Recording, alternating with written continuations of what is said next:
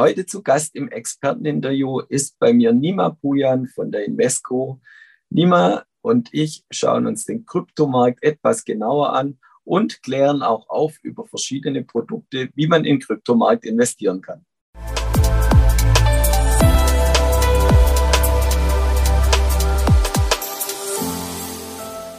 Herzlich willkommen, liebe Zuschauer, zu einem neuen Experteninterview hier bei BXWIST TV. Heute habe ich Nima Pujan von Invesco in der Schweiz zu Gast. Herzlich willkommen, Nima. Guten Morgen, David. Ja, Nima, du bist unser ETF-Experte hier im Expertenteam. Und heute wollen wir uns was anderes mal ein bisschen anschauen. Ja, ihr habt auch Kryptoprodukte auf den Markt gebracht. Wollen wir die Kryptoszene vielleicht insgesamt anschauen? Wie hat sich denn der Markt entwickelt die letzten Wochen? Ja, das stimmt. Ähm, wir sind als Krypto-Anbieter oder Blockchain-Anbieter jetzt mittlerweile seit drei Jahren bekannt mit, mit dem Blockchain-ETF, den wir vor drei Jahren lanciert hatten. Und im November letzten Jahres sind wir live gegangen mit dem Bitcoin ETP.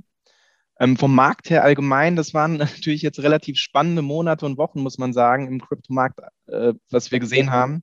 Relativ starke Volatilitäten auch bei den Crypto-Assets mit einem Abverkauf, der dann im November losging, im Januar sich dann auch fortgeführt, äh, fortgezogen hat. Ähm, hatte natürlich mit, mit der Zinsentwicklung am US-Markt zu tun, mit dem Fed Tapering.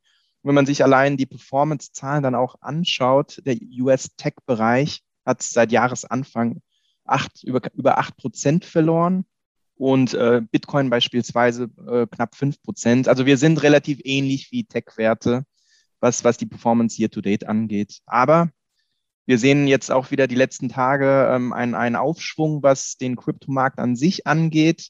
Und es können natürlich jetzt relativ interessante Einstiegspositionen sein.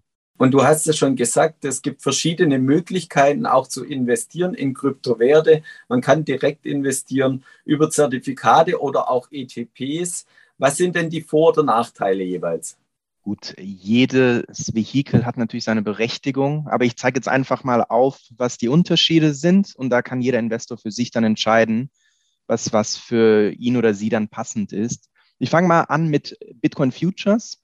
Das ist eigentlich relativ ähm, einfach in der Abgrenzung. Ähm, der Future hat wenig zu tun mit dem Spotpreis. Das sieht man auch an den Rohstoffmärkten. Man hat Rolleffekte.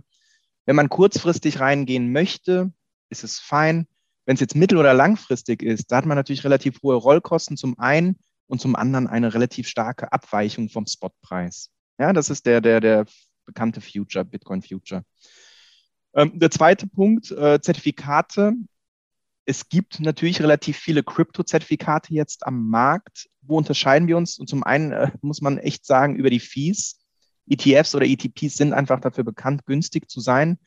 Ich habe mir jetzt vorhin einige Zertifikate angeschaut. Da liegen wir im Pricing bei 3%, 4%. Also wenn man all, komplettes Pricing mit einbezieht, die sind dann doch relativ teuer im Vergleich zu den ETPs, die, also bei uns, wir liegen unter einem Prozent.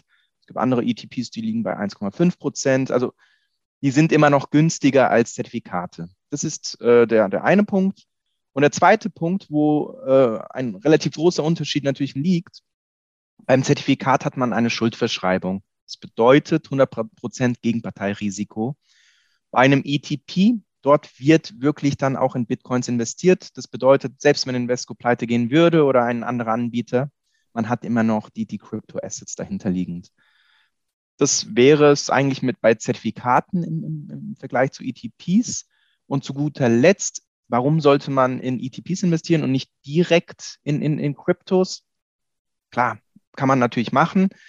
Ähm, da gibt es zwei Unterscheidungsmerkmale. Zum einen, man benötigt eine Wallet. Das Ganze hat Risiken. Man, man hat, ich habe letztens eine Statistik gesehen, dass knapp 10 oder 15 Prozent der Kryptos am Markt wirklich durch, durch Hacking-Versuche dann auch verschwunden sind. Man muss auf sein Passwort aufpassen. Also es besteht eben Risiko, dass die Assets dann nicht mehr in der Wallet sind. Und der zweite Punkt, wo wir uns natürlich unterscheiden, ist, ähm, im Trading ist es günstiger, über den ETP reinzugehen, vielfach, als direkt über, über, über Kryptobörsen. Ich habe mir zum Beispiel jetzt Swissborg angeschaut. Da muss man teilweise ein Prozent im Spread zahlen, wenn man Bitcoin zum Beispiel handeln möchte. Und über unseren ETP sind es 20 Basispunkte. Ja, also es hat definitiv seinen Vorteil auch, über ETPs zu gehen. Und viele institutionelle Investoren wollen auch die ETP-Lösung eingehen, weil es Teil dann vom Portfolio ist. Du hast auch schon eingangs gesagt, auch Invesco hat ein Produkt auf den Markt gebracht, wie viele andere Anbieter auch. Gibt es Unterscheidungsmerkmale, die du nennen kannst zu anderen Anbietern? Ja, Invesco arbeitet seit drei Jahren an diesem Bitcoin-Produkt. Das ist eine relativ lange Zeit, wenn man überlegt, wie, wie schnelllebig doch der ETF oder ETP-Markt ist. Für uns war das Wichtigste, kein Reputationsschaden. Deswegen, wenn man sich die, die Gegenparteien, mit denen wir bei diesem Produkt arbeiten, anschaut, das sind, das sind keine Nischenanbieter. Ja? Also unser Custodian, das sind Standard Chartered und Northern Trust. Wir arbeiten mit KPMG und PwC zusammen. Die, die APs sind Flow Trader und Jane Street. Also alles bekannte Namen und Invesco ebenfalls. Also wir sind jetzt kein Start-up-ETP-Anbieter, sondern wir sind seit zig Jahren in, in dem Geschäft, sind der viertgrößte Anbieter mit 500 Milliarden an ETF-Assets also das ist ein Unterscheidungsmerkmal. Einfach mit, mit wem arbeiten wir zusammen? Und äh, der zweite Punkt ist natürlich auch die Struktur. Es gibt verschiedene Storage-Systeme. Hot Storage hat natürlich wieder das Risiko des Hackings. Dann gibt es die Cold Storage Methode und das ist eigentlich die Methode, die die meisten ETPs anwenden in dem Segment. Was ist das Risiko? Bei der Cold Storage hat man immer die Human Interaction. Das bedeutet, da muss wirklich eine Person zum Tresor die, die, die, die, die Passwörter rausholen, das Ganze eingeben. Ich persönlich will das eigentlich nicht. Ja, das ist ein Risiko, wenn, wenn ein, ein, ein Individuum wirklich dort dann ähm, Zugriff hat auf diese Passwörter. Was wir haben, wir nennen es Enhanced Cold Storage. Das ist systematisch, systemrelevant äh, zwischen den verschiedenen Parteien, also Northern Trust, Standard Chartered, Invesco, die müssen alle das Ganze durchgeben und ähm, approven, bevor überhaupt eine Transaktion stand, stattfindet. Das bedeutet, es gibt keine Human Interaction in dem Sinne, sondern es sind wirklich Unternehmen, die dahinter sind und den, den Prozess, dem Prozess zustimmen müssen. Ja, das ist der zweite Punkt. Und dann zu guter Letzt äh, ist Spreads und Fees. Ja, wir sind relativ günstig, was, was die TER angeht bei dem Produkt. Das hatte ich schon eingangs erwähnt, mit unter einem Prozent. Konkurrenz liegt bei eineinhalb Prozent, gibt Anbieter mit zwei Prozent.